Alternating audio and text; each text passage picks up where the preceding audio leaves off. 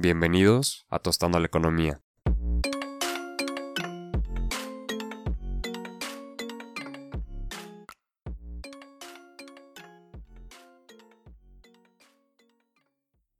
El día de hoy platicaremos acerca de un tema muy sensible en cuestiones de desigualdad.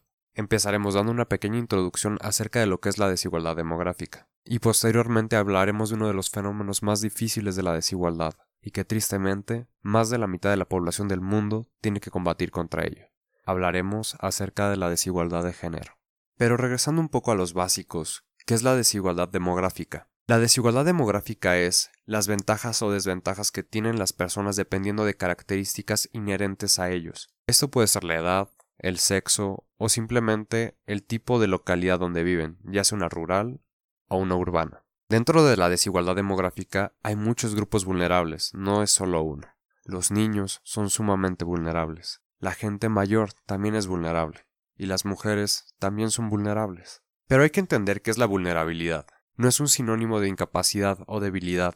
Lo que significa la vulnerabilidad es que el mismo sistema, la configuración de un país, pega en contra de ciertas características que pueden tener las personas. Empecemos por los tipos de comunidad o de localidad. La población rural es mucho más vulnerable que la urbana, con tendencias de mortalidad más altas, menor acceso a los servicios, menores ingresos, una reducida estructura educativa y pocas oportunidades hacen que la población rural tenga que enfrentar desafíos que la población urbana no. Tan es así que las poblaciones con niveles más altos de pobreza pertenecen a zonas rurales. Pasemos a las cuestiones de edad. La población más joven, junto con la población más vieja, son las personas más vulnerables.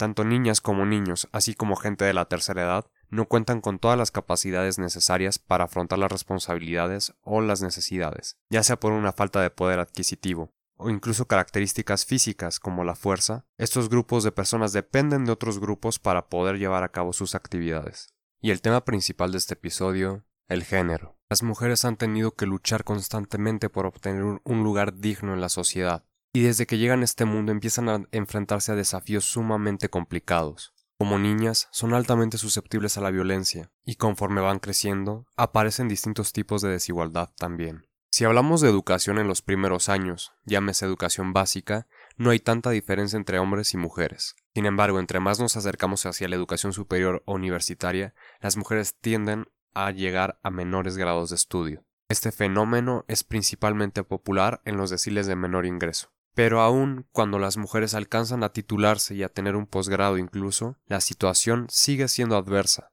Hay un número mucho más elevado de mujeres que no ejercen su profesión aún terminando los estudios universitarios, que hombres. Ya sea por falta de oportunidades, por discriminación o por maternidad, la transición al mercado laboral tiende a ser más complicada. Además, existen sectores que son peculiarmente dominados por el género masculino y que realmente no existe una explicación lógica para que esto sea así. Además, las mujeres tienden a recibir menores sueldos, enfrentar situaciones muy duras como ser despedidas porque están embarazadas, enfrentarse al acoso en el trabajo, llegar a perder puestos o oportunidades por el simple hecho de ser mujeres. Es muy evidente que hay un fenómeno de desigualdad muy, muy importante hacia las mujeres y se acentúa sobre todo en la vida adulta.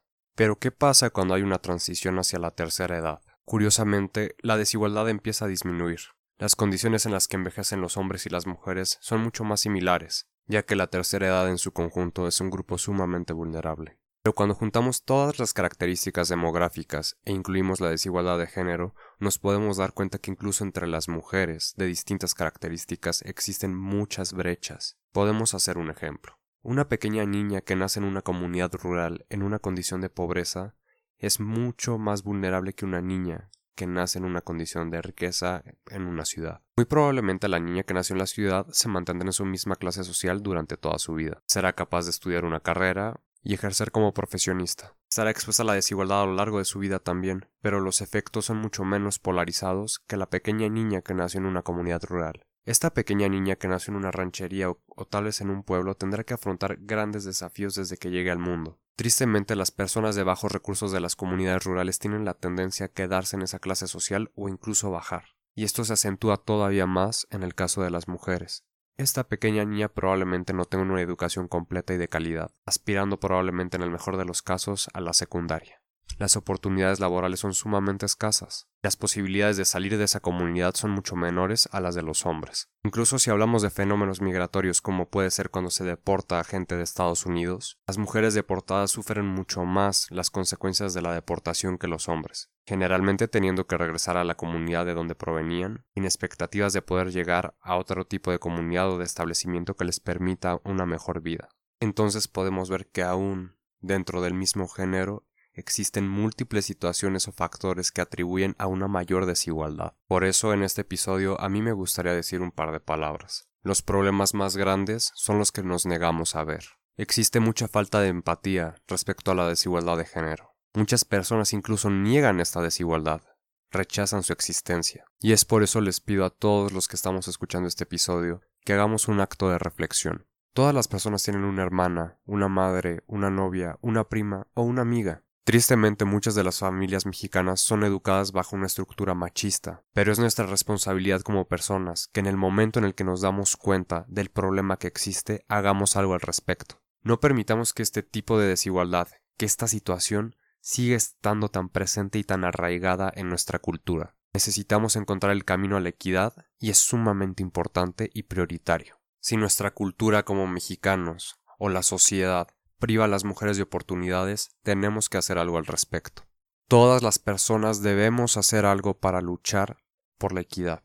Ya basta de separarnos por géneros, de separarnos por sexo. Como especie humana, todos compartimos una amalgama de características que nos dan valor como personas. Y es inadmisible que este valor disminuya por el género de una persona. Quitemos prejuicios, estigmas y luchemos porque en sociedad todas las personas valgan lo mismo y cuenten con las mismas oportunidades. Es por eso que el feminismo no debería verse como un fenómeno social aislado. El feminismo debería ser parte de la educación. El camino hacia la equidad de género es bastante largo y falta mucho para alcanzar condiciones de desigualdad mucho menores a las que tenemos ahora. Y es nuestra responsabilidad como personas que las mujeres que vayan después de nosotros no tengan que confrontar o sufrir las situaciones que tristemente las mujeres que nos acompañan en este momento han tenido que superar. Si queremos un futuro más brillante necesitamos trabajar al unísono y no fragmentarnos como nos ha inculcado nuestra cultura o nuestras tradiciones. Todos formamos parte de la especie humana y nuestras acciones deben mostrar esta unidad. Espero que hayan disfrutado este episodio. Si tienen dudas o preguntas nos pueden preguntar en Twitter, estamos como tostando la economía, o si lo prefieren nos pueden dejar un mensaje de voz en anchor.fm. Espero verlos en los próximos episodios de Entendiendo la Desigualdad y también en los episodios de Economía 101 y de Tostando la Economía. Soy Emiliano y les deseo un excelente día. Hasta luego.